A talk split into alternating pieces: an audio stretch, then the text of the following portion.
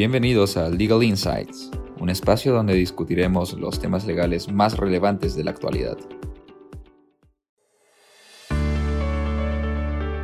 Hola, soy Ivy García Pacheco, asociada del área tributaria de Payet, Rey y Pérez Abogados. Y en este capítulo de Legal Insights vamos a conversar con Vanessa Watanabe, socia del área tributaria. Dentro de poco se está iniciando el segundo tramo de los plazos de vencimiento para la presentación de la declaración del beneficiario final de cierto grupo de contribuyentes, lo cual ha generado diversas preguntas, desde la forma de identificar quién es mi beneficiario final o si habría ciertas sanciones por el no cumplimiento de la presentación de esta declaración. Hola Vanessa, gracias por acompañarnos hoy y ayudarnos a dar respuesta a algunas de nuestras interrogantes.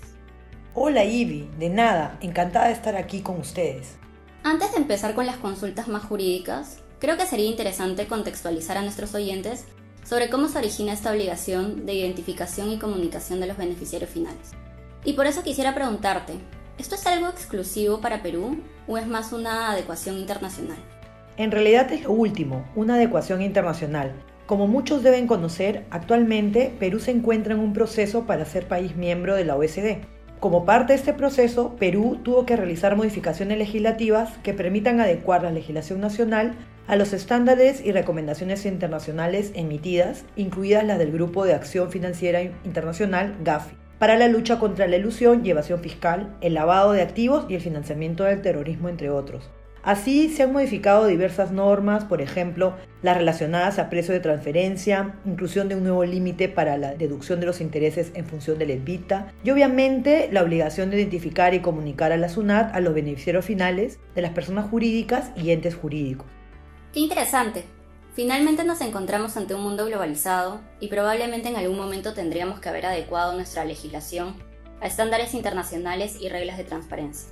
Ahora, siendo que la obligación está aquí para quedarse, actualmente todos los contribuyentes están obligados a identificar a sus beneficiarios, guardar la información correspondiente y presentar la declaración del beneficiario final. Sí y no.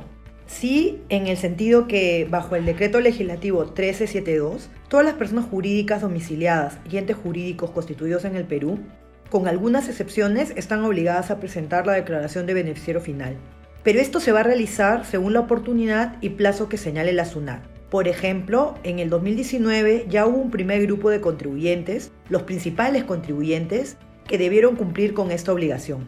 En este año se ha definido que deberán presentar la declaración dos subgrupos de acuerdo con sus ingresos netos del ejercicio 2021. El primero tuvo el plazo de presentación en el mes de junio y el otro este próximo mes de septiembre y en el 2023 presentará un tercer grupo en el mes de junio de 2023. Y entonces para los sujetos obligados, ¿a quién deben declarar como beneficiario final? ¿A todos sus accionistas? ¿Existe algún otro criterio más allá que el ser accionista? Para responder esta pregunta, primero debemos determinar a quién entendemos como beneficiario final para no caer en confusiones. Es beneficiario final la persona natural que efectiva y finalmente posee o controla personas jurídicas o entes jurídicos. Es decir, que finalmente se va a beneficiar de los rendimientos y o la persona natural que finalmente posee o controla a estos o en cuyo nombre se realiza una transacción. Como se puede observar, la norma recoge dos criterios para la determinación del beneficiario final, propiedad y control. Bajo el primer criterio, el beneficiario final será la persona natural que directa o indirectamente posea como mínimo el 10% del capital, para lo cual se tendrá que revisar la cadena de titularidad y la propiedad indirecta. En cambio, bajo el criterio de control, beneficiarios finales serán aquellas personas naturales que actuando directamente o mediante sociedades intermediarias, solas o con más personas naturales como unidad de decisión, tengan control sobre la persona jurídica o ente jurídico, a pesar de no contar con el 10% de participación directa o indirecta sobre el capital de estas. En este punto vale hacer una precisión muy importante. Estos criterios no son alternativos, sino que son graduales. Es decir, si una persona natural no cumple con el criterio de propiedad, se le descarta como beneficiario final bajo dicho criterio, pero deberá realizarse el análisis por el criterio del control. Vane, entiendo que esta evaluación, que en principio es individual, podría tener un resultado diferente si, por ejemplo, tengo otros familiares propietarios o controladores de una persona jurídica. El ejemplo que mencionas es una clara muestra que esta evaluación no es tan simple. Siguiendo con tu ejemplo, la norma señala que se deberá presumir que existe propiedad indirecta, salvo prueba en contrario, a la persona natural que tenga propiedad a través de sus familiares con vínculo hasta el segundo grado de consanguinidad o primero de afinidad. En el caso del criterio de propiedad, puede que una persona natural ni directa ni indirectamente tenga más del 10% de propiedad en la persona jurídica. Sin embargo, sumando los porcentajes de propiedad de sus familiares, sí excede el umbral y por lo tanto tenga que considerarse como beneficiario final a él y todos sus familiares. Eso también aplicará en la evaluación del criterio de control. ¿Y cómo funciona la prueba en contrario? ¿Las normas publicadas o la SUNAT han dado alguna luz sobre este tema? Sobre este punto, ni el decreto ni su reglamento han desarrollado cómo se determina la prueba en contrario para no aplicar la presunción, Existe un informe de la SUNAT, el 138-2020, que a la consulta sobre la prueba en contrario solo ha mencionado que dicha prueba dependerá de cada situación en particular. Y si al final ninguna persona natural cumpliese con alguno de los criterios, ¿se deberá declarar a alguien igual? ¿O esto finalmente permitirá al sujeto obligado liberarse de esta declaración? La imposibilidad de identificar a un beneficiario final no exime al sujeto obligado de presentar la declaración. De estar ante esta situación, se declarará como beneficiario final a la persona natural que ocupa el puesto administrativo superior, entendiéndose por tal a la gerencia general, al directorio, al órgano o área que encabece la estructura funcional o de gestión de toda persona jurídica. Y esta última tendrá la obligación de publicar este hecho en su página web, haciendo de conocimiento público esta situación.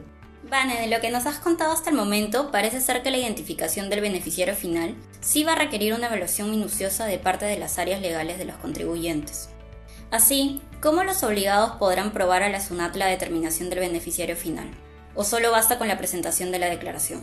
No basta con la presentación de la declaración. Los sujetos obligados deberán implementar un procedimiento interno que comprenda mecanismos razonables para obtener y conservar información sobre la identificación de sus beneficiarios finales. Entre estos mecanismos se encuentra la implementación de una debida diligencia para la identificación del beneficiario final. Y luego de presentada la declaración oportunamente, ¿los sujetos obligados tendrán que presentar nuevamente, por ejemplo, si cambiasen los beneficiarios finales? Sí, en efecto. Si el sujeto obligado detectase que la información de este cambió o existe un cambio de propiedad o de control o de los datos declarados, se deberá actualizar la información proporcionada a la SUNAT presentando una nueva declaración. Por eso es importante que los obligados implementen un procedimiento interno para detectar cualquier cambio que requiera la presentación de una nueva declaración de actualización de información. Y como pregunta de cierre, porque entiendo que este tema es de interés de nuestros oyentes, ¿cuál es la infracción en la que se incurrirá por no declarar a los beneficiarios finales dentro de los plazos? ¿Hay otras infracciones que deben estar en el radar?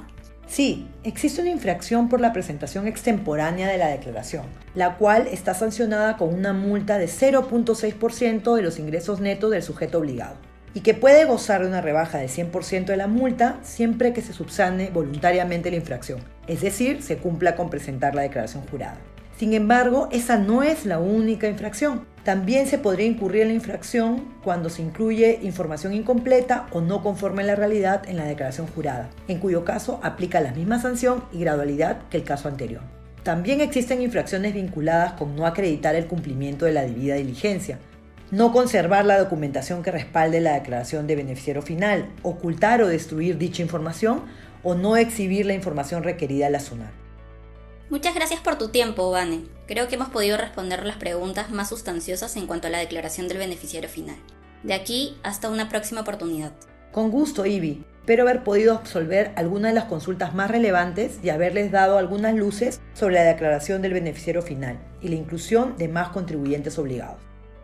Muchas gracias por escucharnos. Si tienen alguna duda o consulta, pueden escribir a mi correo igp.prcp.com.pe o al de Vanessa bws.prcp.com.pe. Asimismo, los invitamos a seguirnos en nuestras plataformas digitales de LinkedIn y Facebook y a visitar nuestro blog en www.prcp.com.pe, donde podrán encontrar las últimas novedades en temas legales y mucho más. Esto fue Legal Insights. Gracias por escucharnos y hasta una próxima edición.